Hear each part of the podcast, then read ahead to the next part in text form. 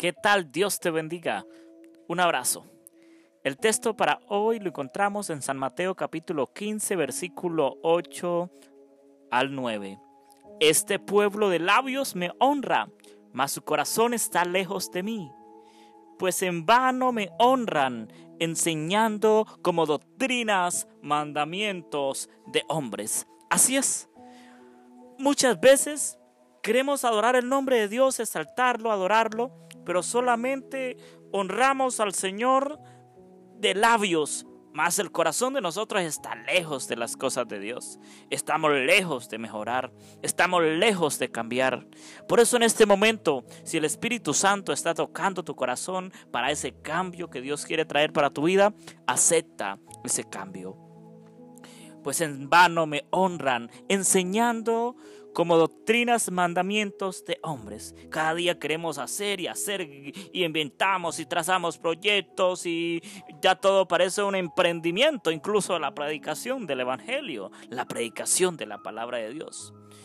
Ya muchas veces el ir a la iglesia se torna como pesada la agenda porque cada día sacan y sacan y sacan cantidad de cosas que muchas veces nos hacen perder de objetivo, ¿verdad?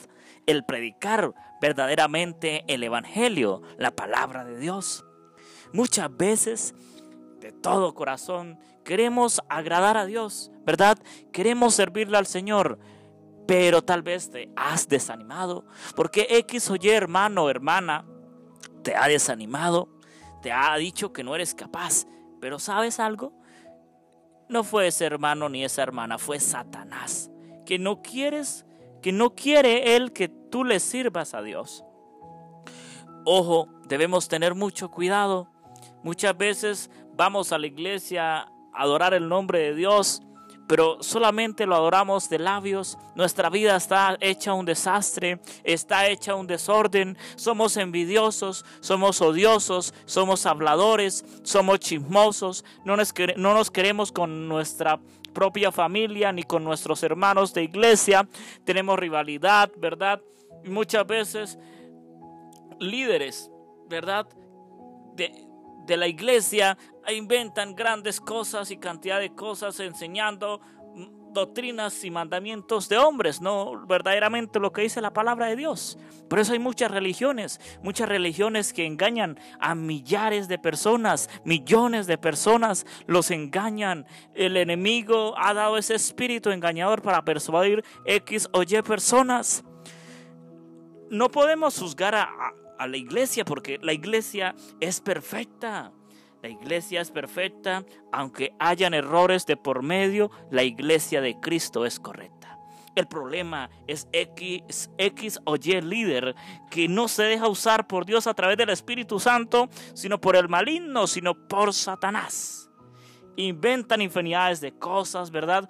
Muchas veces vamos a la iglesia el día sábado a adorar el nombre de Dios, pero resulta que ese día es un día atrajeado, lleno de cosas, infinidad de cosas, y inventan cantidad de cosas para hacer, para realizar, y perdemos de vista el estudiar la palabra de Dios, el hacer escuelas bíblicas, el llevar el Evangelio, el visitar, el comprometernos con Dios.